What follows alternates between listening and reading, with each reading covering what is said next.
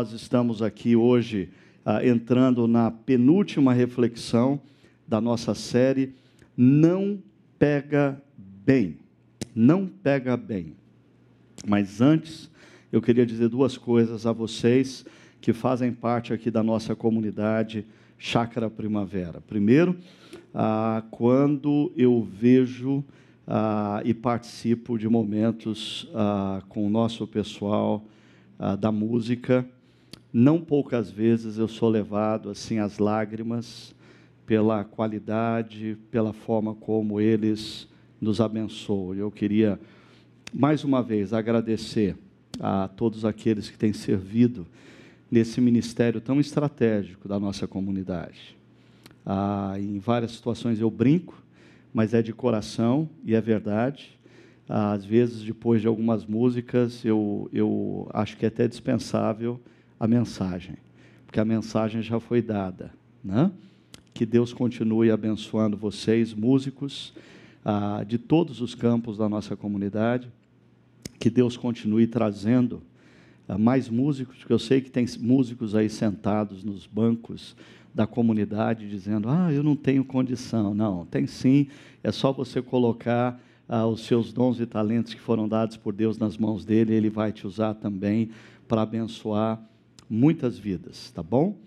E a segunda coisa que eu queria dizer é que ah, na noite ah, desse domingo, ah, mais uma comunidade está sendo organizada, comunidade que a nossa igreja eh, apoiou nos últimos três anos. Se trata da comunidade Movimento, uma igreja presbiteriana que está nascendo na cidade de Americana.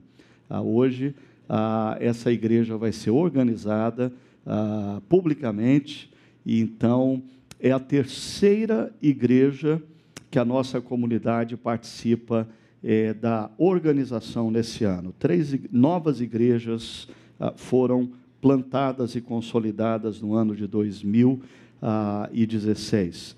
Nos últimos 12 anos, a nossa comunidade é, participou diretamente da plantação de 35 novas igrejas no nosso país e num país vizinho e amigo, ah, no Chile.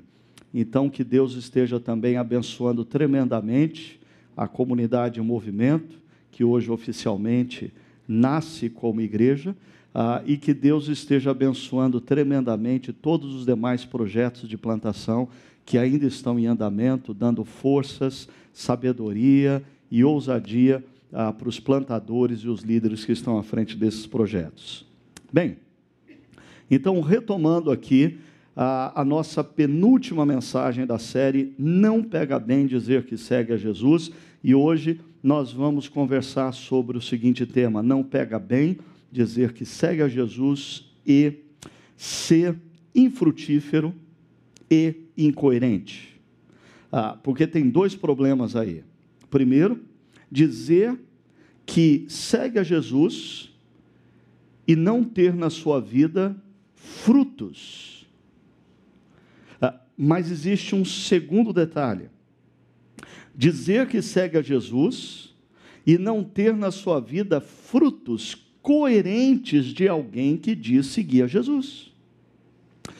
Ah, deixa eu dar para vocês um exemplo disso, pegando a dimensão é, da vida pública e da vida privada de alguns líderes ou ex-líderes políticos da nossa nação. Você tem aí a, a imagem de Antony Garotinho, ex-governador do Rio de Janeiro, Sérgio Cabral, ex-governador do Rio de Janeiro, mera coincidência, Eduardo Cunha, deputado, ex-deputado federal, ex-presidente da Câmara ah, dos Deputados Federais em Brasília e deputado federal eleito pelo Rio de Janeiro.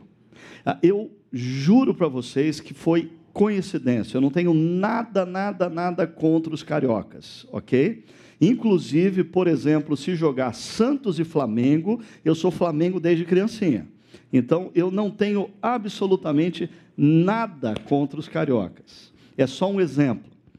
Mas é um exemplo. Esses homens, eles foram eleitos ah, dizendo que eles tinham planos para o bem comum. Eles foram eleitos dizendo que eles se preocupavam ah, com a, a, realidade social, e isso inclui ah, homens e mulheres e jovens, crianças, idosos do nosso país. Mas uma vez eleitos, eles foram incoerentes, porque eles prometeram interesse público, mas eles viveram a partir de interesses privados.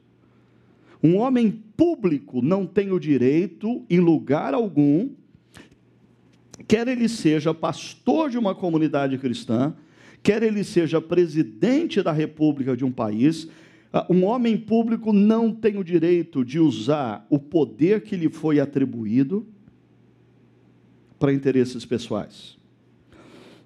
Agora, esse retrato fica um pouquinho mais complexo quando a gente pede licença para o Sérgio Cabral se retirar aqui e a gente conversa só com o senhor Antônio Garotinho e o senhor Eduardo Cunha. Porque esses são homens que há anos se apresentam como evangélicos. Há anos eles são vistos em púlpitos de igrejas evangélicas, com pastores que estão usufruindo de benefícios desse poder escuso desses homens, abençoando e dizendo que esses homens são homens de Deus. Ah, desculpa, não pega bem dizer que é discípulo de Jesus e fazer o que eles fizeram. Ah, agora, você talvez diga assim: ah, mas cuidado, pastor. Jesus disse para nós não julgarmos as pessoas. Não, Jesus não disse para nós não julgarmos. Ah, Jesus ah, disse que nós deveríamos ser criteriosos para com as pessoas. E nós não estamos julgando ninguém. O juízo pertence a Deus. É Deus quem determina a sentença sobre o que eu faço ou o que esses homens fazem, mas Jesus nos incentiva, como discípulos de Cristo, a termos bom senso e termos senso críticos.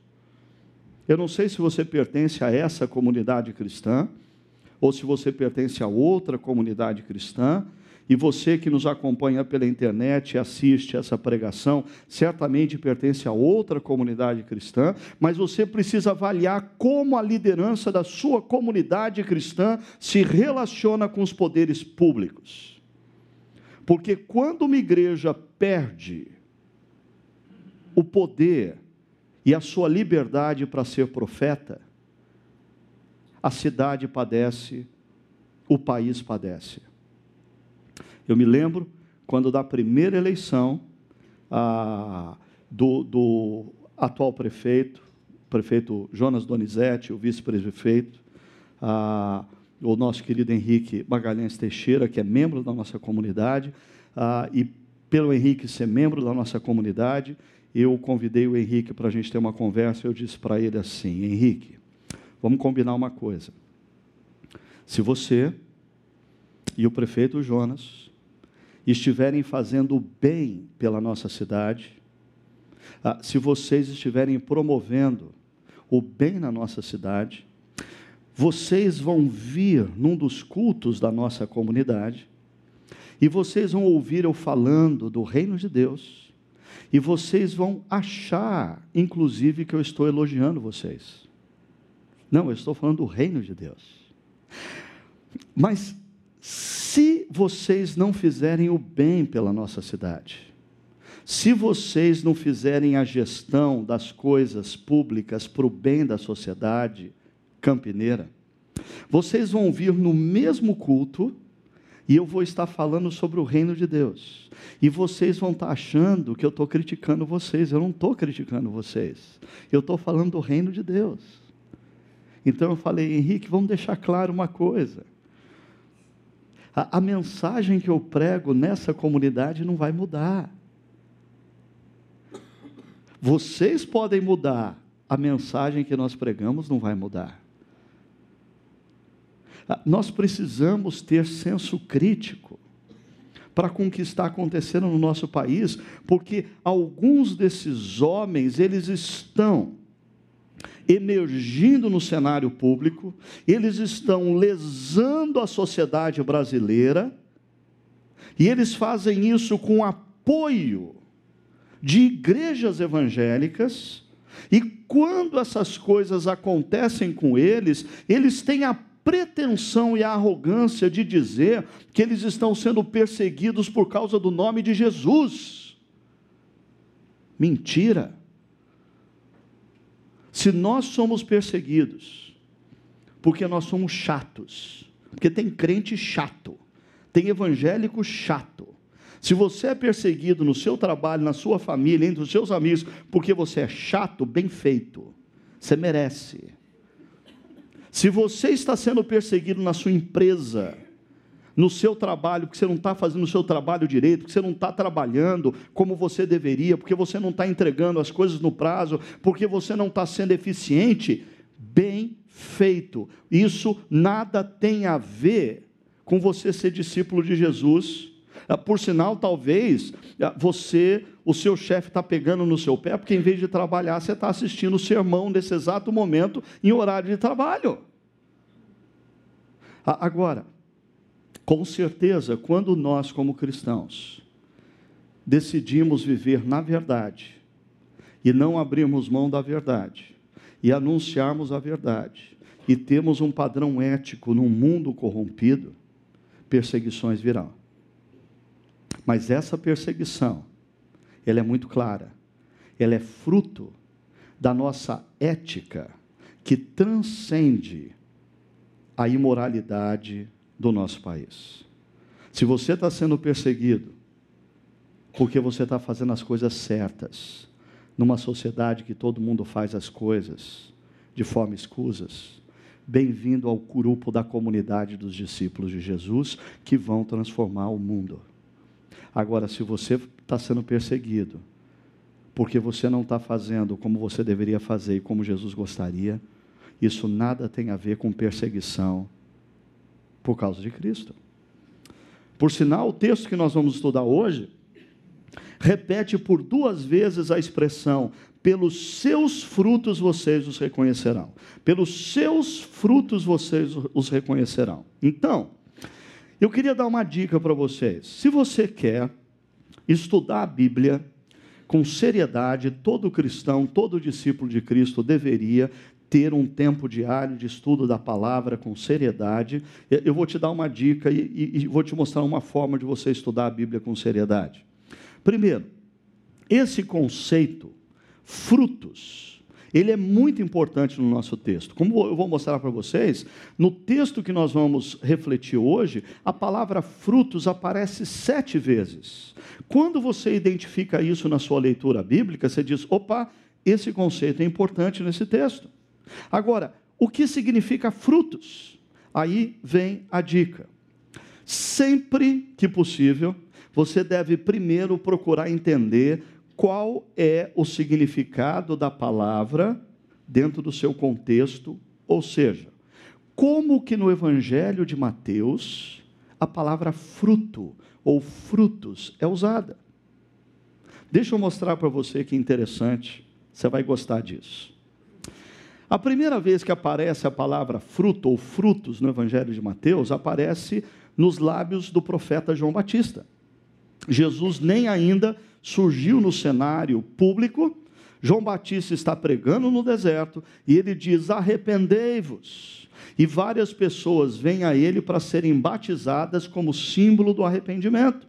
No meio daqueles que estão vindo, ele começa a perceber que tem religiosos os líderes religiosos de Israel, fariseus e escribas. E quando ele vê esses homens, ah, ele diz o seguinte: deem fruto que mostre o arrependimento. Arrependimento, a palavra arrependimento, metanoia, significa literalmente mudança de mente, mudança de cosmovisão. E como nós vimos já em pregações anteriores, quando a sua cosmovisão muda, as suas emoções e valores mudam e as suas atitudes mudam logo, nós estamos falando de um arrependimento que muda a mente e, como consequência, muda a atitude, muda a postura, muda o comportamento. João Batista está batendo o olho nesses caras religiosos e está dizendo assim: vocês usam o povo, vocês estão vindo por um batismo de arrependimento, mas antes vocês deveriam mostrar que vocês mudaram a postura de vocês. Deem fruto que mostre o arrependimento. E aí, João Batista usa uma frase enigmática.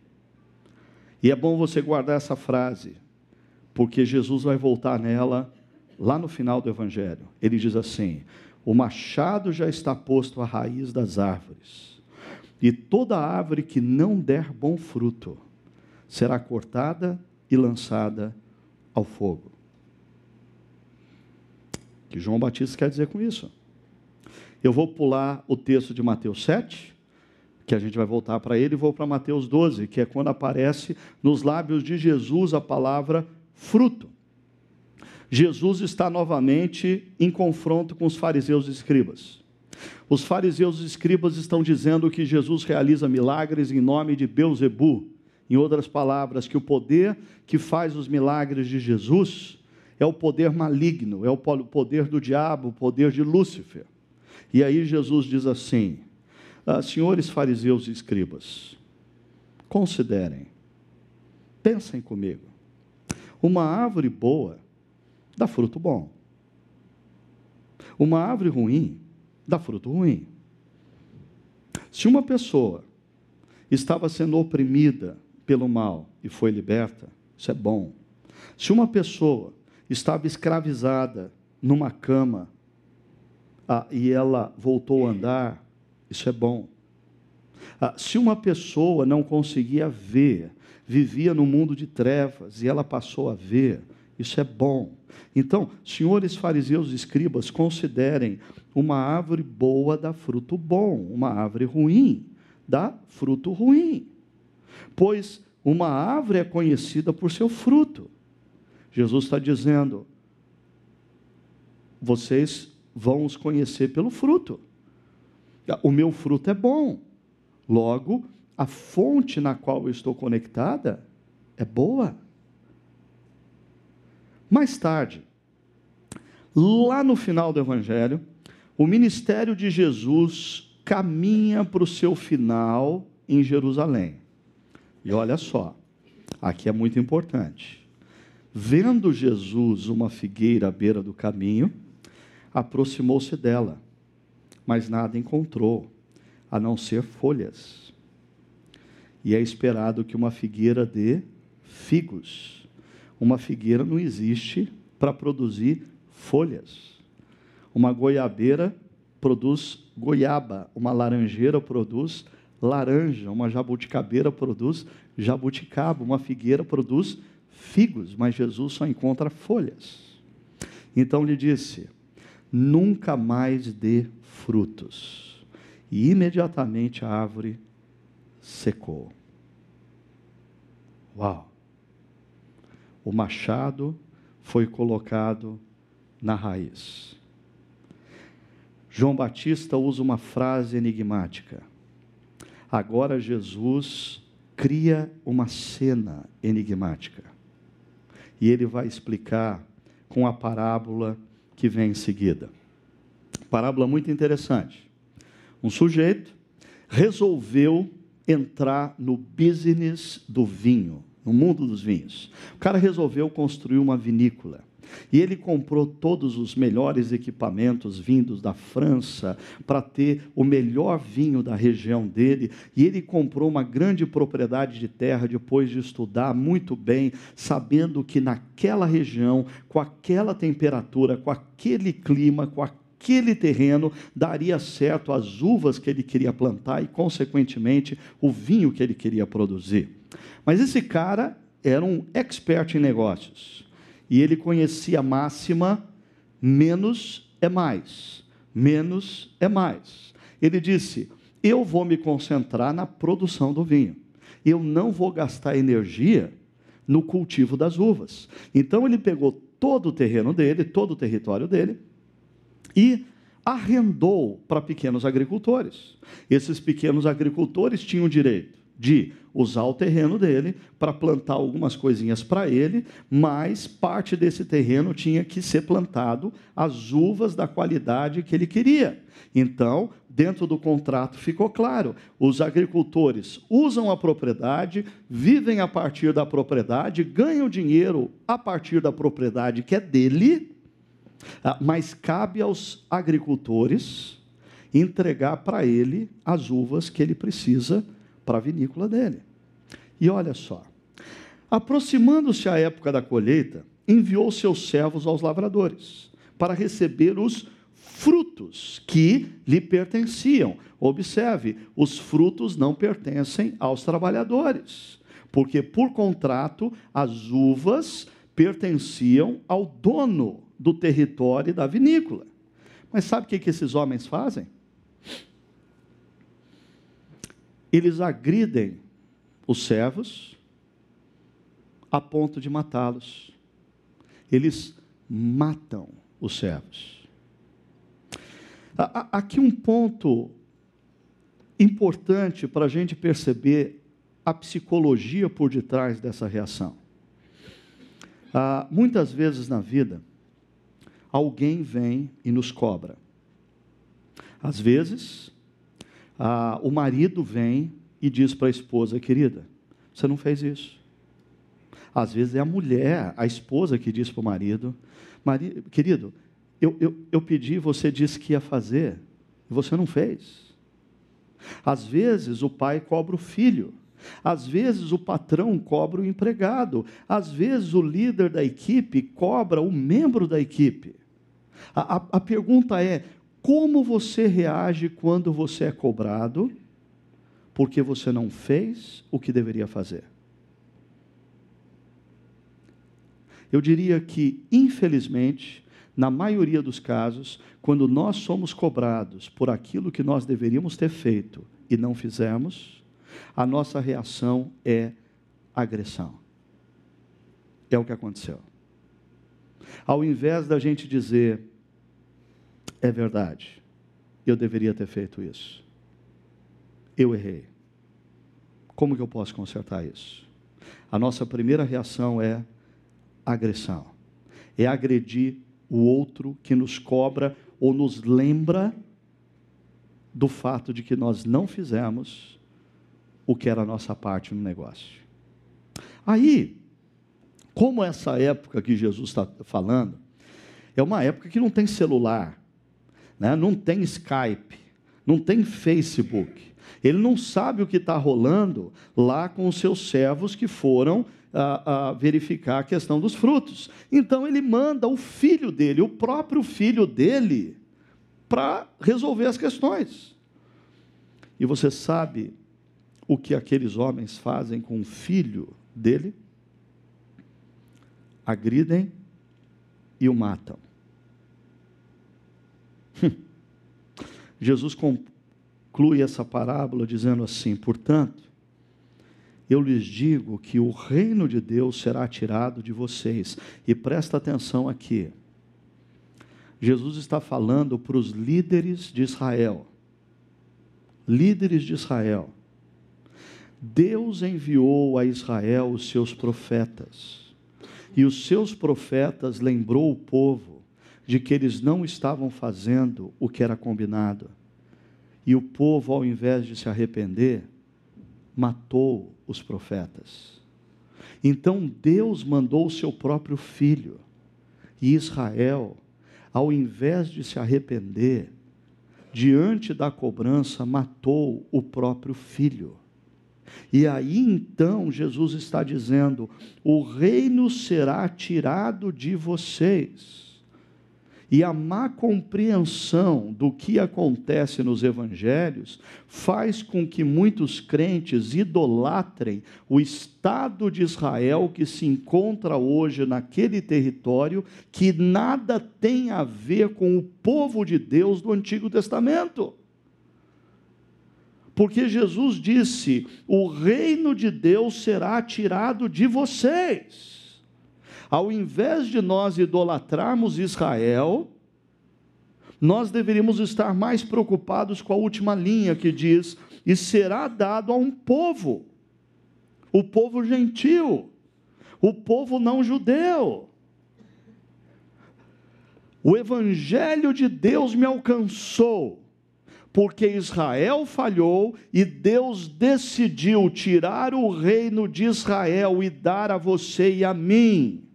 Isso não significa que um judeu não pode fazer parte do reino de Deus.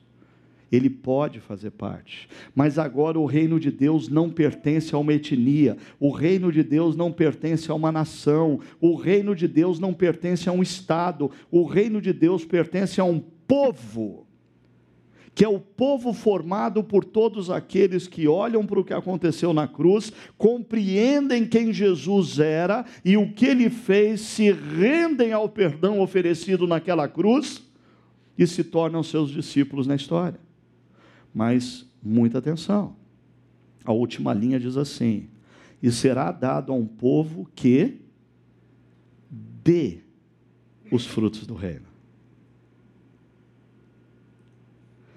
O machado está na árvore. Pá! No início do ministério de Jesus. No final do ministério de Jesus, não tem fruto na árvore. A árvore seca. Jesus conta uma história e diz: o reino agora é dado a outras pessoas.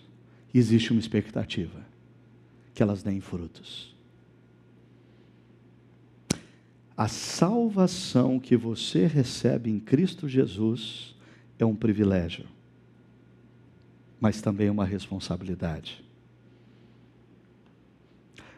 A salvação chega até nós não pelas obras, mas pela graça. Deus nos dá a salvação de graça. Mas a graça nos alcança para que nós passamos a viver marcados pelas boas obras. Nós não somos salvos pela graça ou pelas obras, somos salvos pela graça, mas nós somos salvos para as obras, para os frutos. Agora sim, você vai entender o que Jesus diz aqui em Mateus 7. Aqui aparece sete vezes a palavra frutos. E por duas vezes Jesus diz: pelos seus frutos vocês os reconhecerão.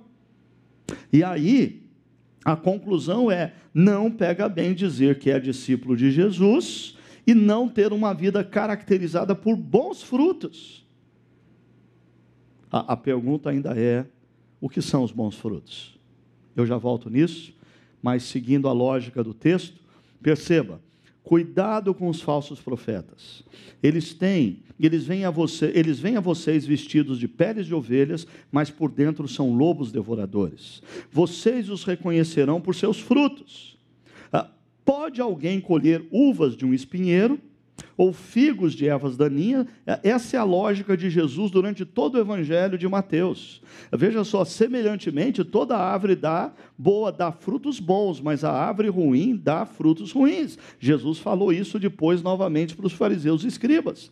A árvore boa não pode dar frutos ruins, nem a árvore ruim pode dar frutos bons. Então, se na sua vida você se diz discípulo de Jesus e não existem frutos bons na sua vida, ah, tem alguma coisa errada. Você tem que checar se de fato você é conectado a uma árvore que tem a sua raiz no que aconteceu na cruz, quando Jesus morreu pelas nossas dívidas e nos convidou a nos rendermos ao seu amor e tor nos tornarmos discípulos dele. Toda árvore que não produz bons frutos é cortada e lançada ao fogo, porque ela seca e, e, a única utilidade que ela tem, ou talvez a sua última utilidade, é aquecer uma noite fria de uma família numa lareira. Então, bota os galhos lá para fazer fogueira. Assim, pelos seus frutos vocês os reconhecerão. Perceba, segunda vez que Jesus diz isso. Nem todo aquele que me diz, Senhor, Senhor, entrará no reino dos céus. Então, aqui um cuidado. Você pode frequentar uma igreja, que te ensine a cantar, Senhor, Senhor, que te ensine a levantar as mãos, Senhor, Senhor, se arrepender com as mãos levantadas, ou melhor, se arrepiar com as mãos levantadas, Senhor, Senhor. Jesus diz: nem todo aquele que diz Senhor, Senhor, nem todo aquele que diz Senhor, Senhor, entrará no reino dos céus, mas apenas aquele que faz a vontade do meu Pai. Salmo 51. Não quero sacrifícios, eu quero obediência. Não quero a sua cantoria, eu quero obediência. Se eu sou senhor da sua vida, me obedece nos seus negócios, me obedece no seu namoro me obedece na maneira como você lida com a sua família. Me obedece com a maneira que você lida com a sua profissão. Eu estou mais interessado na sua obediência do que nos seus cânticos, domingo após domingo, com arrepios ou sem arrepios. E o texto continua: Muitos me dirão naquele dia: Senhor, Senhor, olha o mantra outra vez aí. Mantra. Eles acham que eles dizem Senhor, Senhor, está tudo resolvido. Não está. Senhor, Senhor, nós profetizamos em Teu nome, em Teu nome não expulsamos demônios ou realizamos muitos milagres, até coisas extraordinárias eles realizaram, não porque eles tinham poder, mas porque o nome de Jesus tem poder. Ah, mas o grande problema aqui é: você pode fazer uso do nome de Jesus, você pode ser instrumento do poder de Jesus. A, a bênção na vida do outro pode chegar através de você, porque você ensinou as palavras de Jesus, ou você orou em nome de Jesus, mas olha o final. Então eu lhes direi, Jesus diz, claramente: eu nunca os conheci. Eu não sei quem vocês são. Afastem-se de mim, vocês que praticam o mal. Ah, perceba o paralelo desse praticam o mal no último verso com o centro aqui pelos frutos vocês conhecerão e a última linha aquele que faz a vontade de meu Pai. O foco de Jesus é obediência. Nesse texto, Jesus começa com um alerta. O alerta está aqui: cuidado. Cuidado. Essa palavra cuidado, ela é, na verdade, no grego, um verbo e está no imperativo, consequentemente, é uma ordem. É bom a gente lembrar essas coisas, porque hoje começa o vestibular da Unicamp, vai que tenha um vestibulando, precisa revisar a matéria. Né? ah, o imperativo é uma ordem, o imperativo não é uma opção, o imperativo não é um desejo, lembre-se disso. Desejo é subjuntivo, né? imperativo é ordem. Jesus está dizendo, cuidado. E ele está usando um termo militar, ah, que se referia àquele guarda que era designado para ficar na guarita durante a noite. Ele, enquanto todo o exército está dormindo, é responsabilidade dele ficar atento com os olhos abertos e perceber qualquer movimentação estranha. Então perceba, ah, talvez esse termo seria melhor traduzido por estejam atentos, tenham os olhos bem abertos, bem abertos. Ah, mas tenham cuidado, estejam com os olhos abertos com o que? O texto diz com falsos profetas. Com gente que parece ensinar a Bíblia, parece falar de Jesus, parece profeta, mas não é.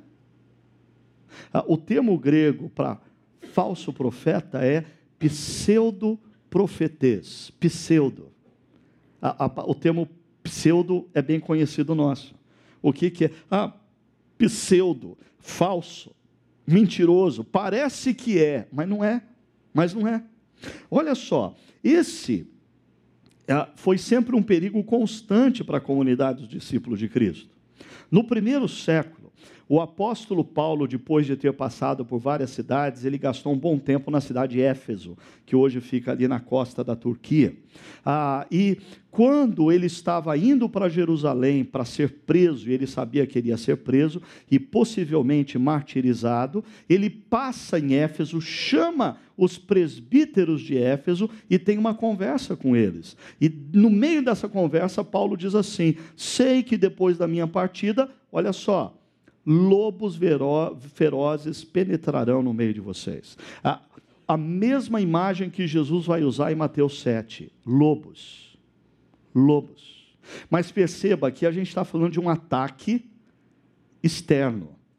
A, a, comunidade cristã, a comunidade dos discípulos, está quietinha no canto dela, estudando a palavra, adorando a Deus, crescendo, se equipando para a missão e lobos adentram a comunidade. Mas você não pode se esquecer da imagem de Jesus em Mateus 7, que é lobos com pele de carneiro. Porque se eles viessem como lobos, ninguém teria dúvida que eles eram lobos. O problema é que eles entram vestidos de carneiro, de ovelha. E você olha, ah, e, e diferentemente de um lobo, uma ovelha, ela, ela parece um animal dócil, mansinho, inofensivo, não vai fazer mal nenhum, mas é lobo vestido de carneiro, lobo vestido de ovelha. Mas o meu maior problema é que no verso 30, Paulo fala uma coisa complicadíssima para todos nós aqui. Ele diz: E dentre vocês mesmos se levantarão. Então, quando Paulo diz que lobos virão do exterior para dentro, isso é um perigo. Todo mundo fala assim, é, é, verdade, a gente tem que ficar atento. Ó, oh, por favor, diáconos, vigia aí as portas, vamos estar atentos, líderes de grupos pequenos, vamos viajar, eh, vigiar as fronteiras da nossa comunidade, presbíteros, pastores, estejam atentos para que nenhum lobo entre no nosso meio. O grande problema ah, é, que, é, é que Paulo diz que alguns que estão dentro se transformam em lobos. Ah, é, essa, essa é a grande crise que se instala em muitos países hoje em dia, por exemplo, na luta contra o terrorismo. Porque uma coisa é você evitar que um sujeito com intenções terroristas adentre no seu território. Ah, o grande problema é que existem pessoas dentro do território que podem se tornar o terrorista e podem fazer estrago. Paulo está dizendo: uma igreja pode ser comprometida por causa de gente que entra, mas uma igreja pode ser comprometida por causa de gente que já estava dentro e não lidou muito bem com algumas coisas interiores. E olha aqui o que Paulo diz: homens que, primeiro, eles torcerão a verdade, a verdade é o evangelho, eles vão torcer a verdade por causa de um fim, eles querem atrair discípulos. E por que, que eles querem atrair discípulos? Eles têm, ah, eu vou chamar de uma fenda da alma, presta atenção nisso, uma fenda da alma que gera a necessidade de ser amado, de ser admirado ou de ser respeitado. E aí, quando um líder, um pastor, um presbítero, um diácono, um líder de grupo pequeno, um líder do ministério de música, uh, um líder uh, do ministério com crianças, com adolescentes, uma pessoa que cuida das crianças da comunidade, seja qual for a sua posição de liderança, quando um líder não lida com sabedoria, com essa fenda da alma, que é o desejo de ser amado, admirado e respeitado, ele pode ele pode torcer a verdade. Para quê? Ora, ele pode tornar o evangelho que Jesus anunciou num caminho muito mais largo do que de fato é. Por quê? Ele não quer confrontar pessoas, ele não quer ficar de mal com as pessoas, ele não quer que as pessoas uh, fiquem de bico para ele. Uma fenda na alma mal resolvida que faz desse sujeito gradativamente um falso profeta. Ah, mas tem um outro problema. Às vezes a carência de ser amado, ser admirado, chegou à fase mais doentia, que é, já que ninguém me ama, já que ninguém me admira, que elas pelo menos me respeitem. E aí essa pessoa vai distorcer a verdade também, o evangelho. Como? Tornando o evangelho ah, uma mensagem muito mais estreita, uma porta muito mais estreita do que Jesus ensinou. Por quê? Ah, porque o sujeito que tem o discurso ah, que parece o suprassumo da ortodoxia cristã neopuritana, fundamentalista, reformada, ele pode ter um discurso tão duro que, que na verdade o evangelho dele se torna uma porta muito mais estreita do que o Evangelho de Jesus. E por detrás disso não existe nada o que parece ser fidelidade a Deus, existe uma carência emocional, a de ser respeitado. Então o cara bate duro na internet, o cara bate duro nos textos, o cara bate duro na pregação. O discurso dele é sempre pancada. Parece fiel. Não, ele não está conseguindo ser fiel ao Evangelho, sabe por quê? Ele não conseguiu lidar ainda com fendas do coração. E fendas da alma levam o sujeito, às vezes, a abrir mão do que o Evangelho diz para ser mais dócil às pessoas. Ou, às vezes, tornar mais duro o Evangelho do que Jesus propôs para ter o respeito das pessoas. Deixa eu dizer uma coisa para vocês. Na nossa comunidade, eu sei que nós temos sempre a presença de pastores de outras igrejas, principalmente jovens pastores. Eu sei de muita gente que durante a semana faz uso das nossas mensagens ah, para um momento de reflexão pessoal e dentre eles também muitos jovens pastores. Por isso, ah, eu, eu, eu achei importante é, dizer isso que eu acabei de colocar da seguinte maneira. A carência por ser amado, admirado ou até respeitado é a fenda da alma que tem o poder de transformar um jovem profeta no presente num falso profeta do amanhã. Nenhum falso profeta começou com uma aspiração, ser um falso profeta. Todos eles começaram com um desejo, ser profeta. Mas eles não lidaram com carências da alma, com fendas no coração. E isso fez com que eles se transformassem nos falsos profetas do dia seguinte. Ainda, essa fenda da alma nos leva a fazer do Evangelho, ora, um caminho mais largo do que Jesus ensinou. O desejo de ser amado pelas pessoas, às vezes, faz a gente transformar o Evangelho num caminho muito mais largo do que Jesus ensinou. Ora, um caminho mais estreito do que ele ofereceu. O desejo de ser respeitado torna o nosso discurso tão duro que o nosso discurso nada tem a ver com o Evangelho. É uma distorção do Evangelho. E a motivação escondida por detrás é: eu preciso ser respeitado. Assim, Jesus diz: cuidado com os falsos profetas. Eles vêm a vocês vestidos de peles de ovelhas, mas por dentro são lobos devoradores. A, a questão é: a aparência é de ovelha, o jeito é de ovelha, o jeito é inofensivo, o jeito é mansinho, o jeito é amável, o jeito é afável, mas a motivação interior é ruim. E às vezes essa motivação interior é inconsciente para o próprio lobo que Jesus está se referindo, porque, como eu disse, talvez essa fenda da alma mal resolvida, mal estabelecida, maltratada, vai gerar essa motivação equivocada.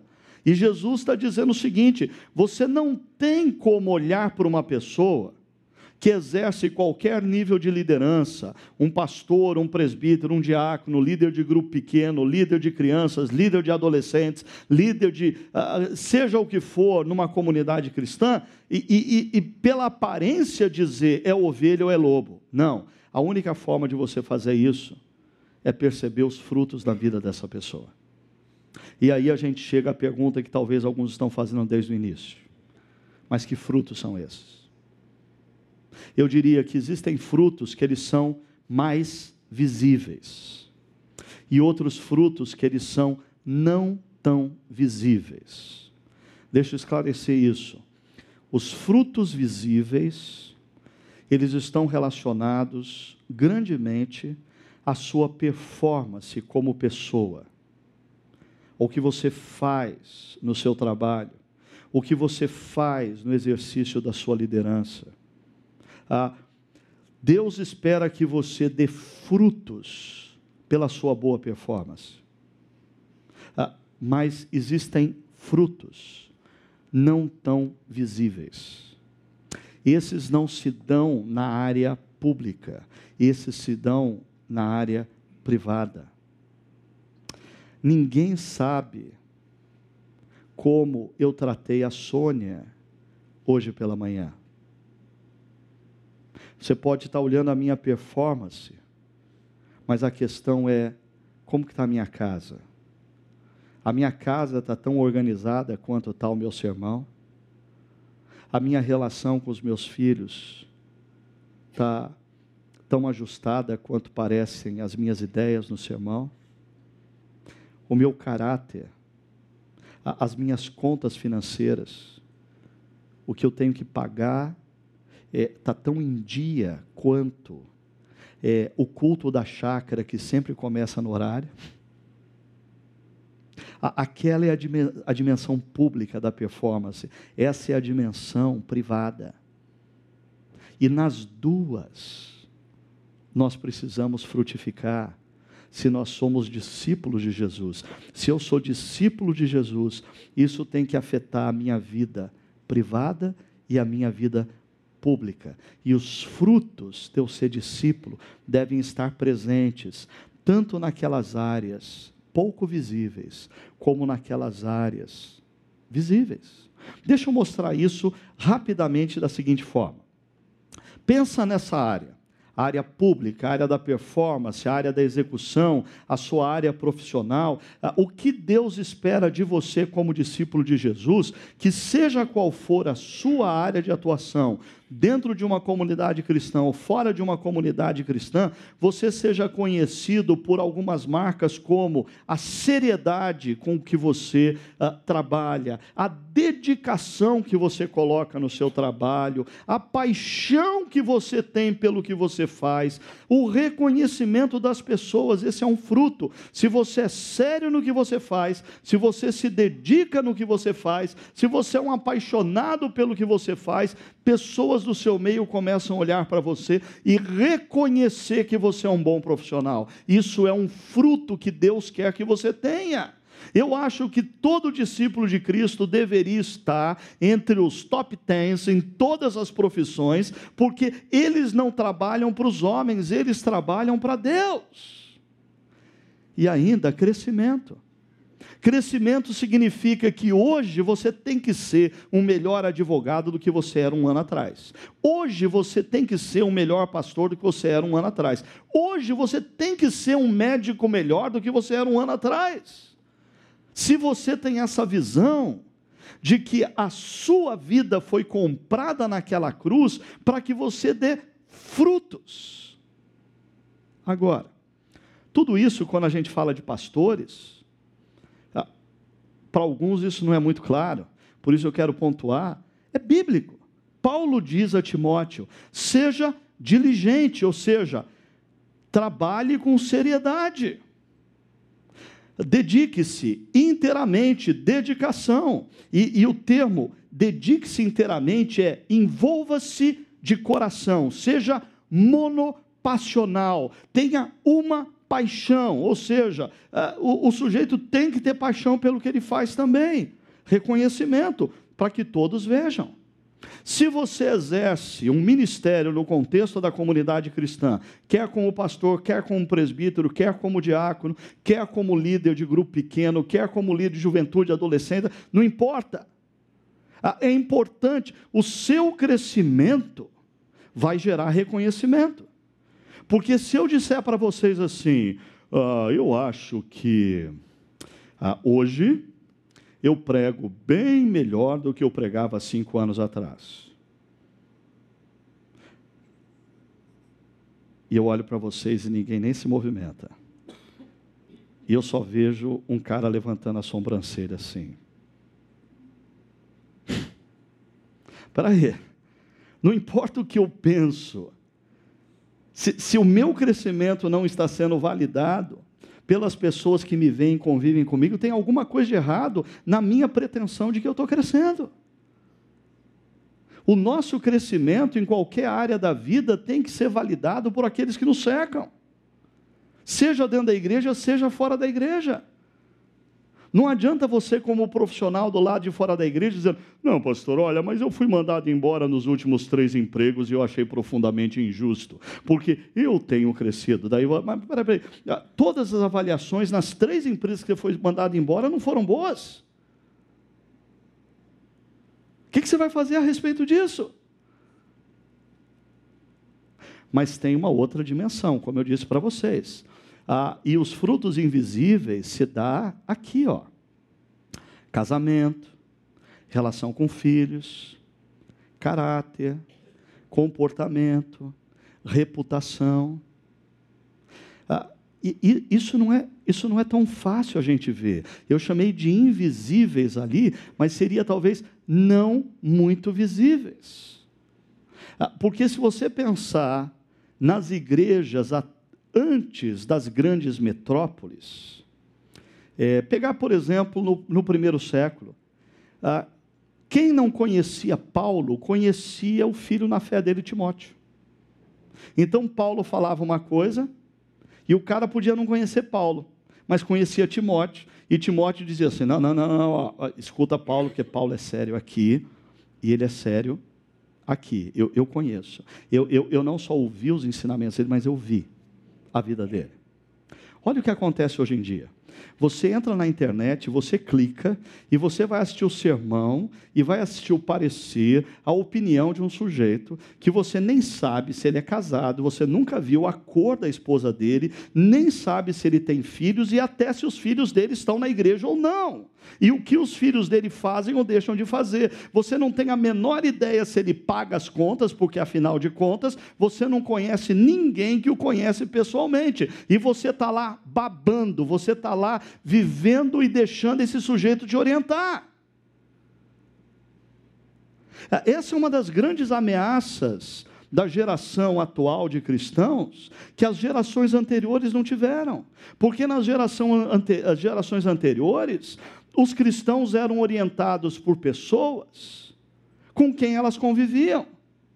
Hoje em dia, muitos cristãos são orientados por pessoas que elas conhecem na internet. Perceba, tudo isso aqui é bíblico. O líder tem que ser irrepreensível, marido de uma só mulher, moderado, respeitável, não deve ser apegado ao vinho, a muito vinho, uh, pacífico, não deve ser apegado ao dinheiro. A questão é, quando Jesus fala de frutos, e a gente vê esse cenário, deixa eu mostrar para vocês dois problemas. O primeiro problema é você se concentrar aqui em detrimento de lá. Pior, você seguir líderes que se mostram altamente eficazes desse lado, mas não são tão eficazes aqui, e a gente tem aquele discurso assim: ah, mas todo mundo tem os seus defeitos, coitado, vai saber o que ele enfrenta, e a gente começa a distorcer a verdade, porque a gente é fascinado pela performance. Deixa eu dar um exemplo. Você está sentado num avião, deu o horário de decolar, nada. 15 minutos de atraso, e a, a, a, responsável, a comissária de bordo, pega o microfone e fala assim: Senhores e senhoras passageiros, ah, bom dia, ah, desculpe o nosso atraso, nós estamos de fato atrasados, mas sabe o que aconteceu? Ah, o nosso piloto, um homem altamente. Deixa eu adiantar uma coisa: ele, ele dirige esse tipo de aeronave há mais de 20 anos, ele é altamente competente, ele nunca teve nenhum acidente aéreo ou qualquer coisa parecida. Ah, mas voltando ao caso, ah, esse nosso piloto que estava escalado para essa viagem, ele teve, ele foi para a balada e a coisa esticou um pouquinho e ele chegou quatro horas da manhã ah, no hotel, ah, embriagado, tomou todas. Ah, e aí teve dificuldade de levantar, mas a gente, a gente já foi lá no hotel, a gente acordou, a gente deu lá para ele umas duas aspirinas. Ele está vindo ah, para nos levar ah, nas próximas oito horas até o nosso destino final. Fiquem tranquilos. Fiquem tranquilos. Você vai ser dirigido por um piloto altamente competente, a performance dele é 10. O caráter dele é zero. O que, você faz? Eu levanto a mão, de, a, a porta ainda está aberta. Mas deixa eu mostrar para vocês o outro lado da história. Deixa eu mudar um pouquinho essa história. Mesma situação. Voo atrasado. A comissária de bordo pegou o microfone e falou assim: Senhores e senhoras passageiros, como vocês podem perceber, nós estamos atrasados. E o piloto que estava escalado para esse voo, um cara muito competente, mas ele avançou na balada e ele ficou até as quatro horas da manhã, bebeu todas e a gente foi para o hotel. E a gente até tentou dar duas aspirinas e três cafés expressos sem açúcar para ele, mas o cara nem se movimentou na cama, então não vai ter jeito. Ah, nós decidimos que não é uma boa ideia ele ser o piloto desse voo, ah, mas como todos os demais pilotos estavam já escalados, a gente teve que procurar alguém que pudesse fazer esse voo, uh, e nós achamos um piloto, e eu, queria adiantar, ela falando, né, eu queria adiantar, ele é um homem muito sério, olha, ele é casado com a mesma esposa há mais de 40 anos, bom pai de família, bom, bom marido, paga suas contas, em dia, não bebe, não fuma, não vai para balada. Ah, o único probleminha é que ele nunca dirigiu um Boeing. Ele é piloto de helicóptero. Pô, o cara tem caráter. Caráter nota 10. Competência zero. O que você vai fazer? Ah, desculpa, aqueles que leem o texto falando que Jesus espera de nós frutos e se restringe a uma esfera da vida em detrimento da outra, em qualquer uma das duas, você está distorcendo a verdade. Um discípulo de Cristo precisa procurar dar frutos na vida privada e se mostrar frutífero na vida pública. E não existe como você anular uma em detrimento da outra. É verdade que, é verdade que o que você constrói aqui vai te sustentar aqui. Existe um, um, livro chamado A Escalada de um Líder que diz que, ah, na medida que um líder cresce em competências aqui, cresce em performance, se ele não investe nos bastidores, se ele não lida com as fendas da alma. Ah, você já percebeu que uma escada, ah, quando você começa a subir uma escada, ela é bem estável. Mas quanto mais em cima você está, mais instável ela parece se você não tem caráter, o tombo vai ser inevitável. Ah, e quanto mais você cresce aqui na performance e não lida com as questões interiores do seu caráter, quando o tombo acontece, é desastroso. Essa é uma realidade para pastores, essa é uma realidade para empresários, alguns deles, os maiores, estão na cadeia hoje essa é uma realidade para políticos. Essa é uma realidade para você. Você tem que fazer dessa área da vida privada que não é tão visível, tão séria quanto essa daqui, que é visível.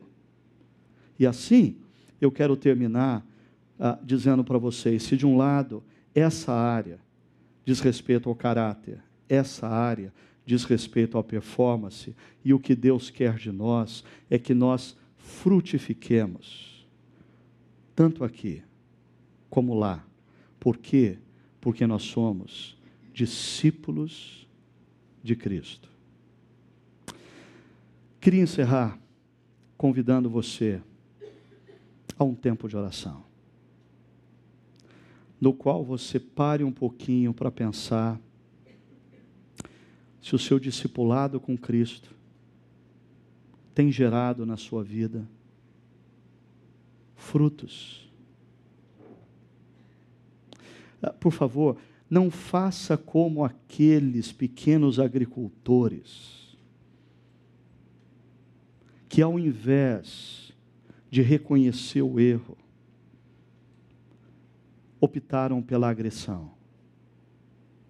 Talvez nessa manhã, a palavra de Deus está vindo a mim e a você de maneira muito amorosa, muito graciosa para dizer: meu filho e minha filha, existem áreas do seu caráter que hoje você precisa tomar a decisão de cuidar e de zelar.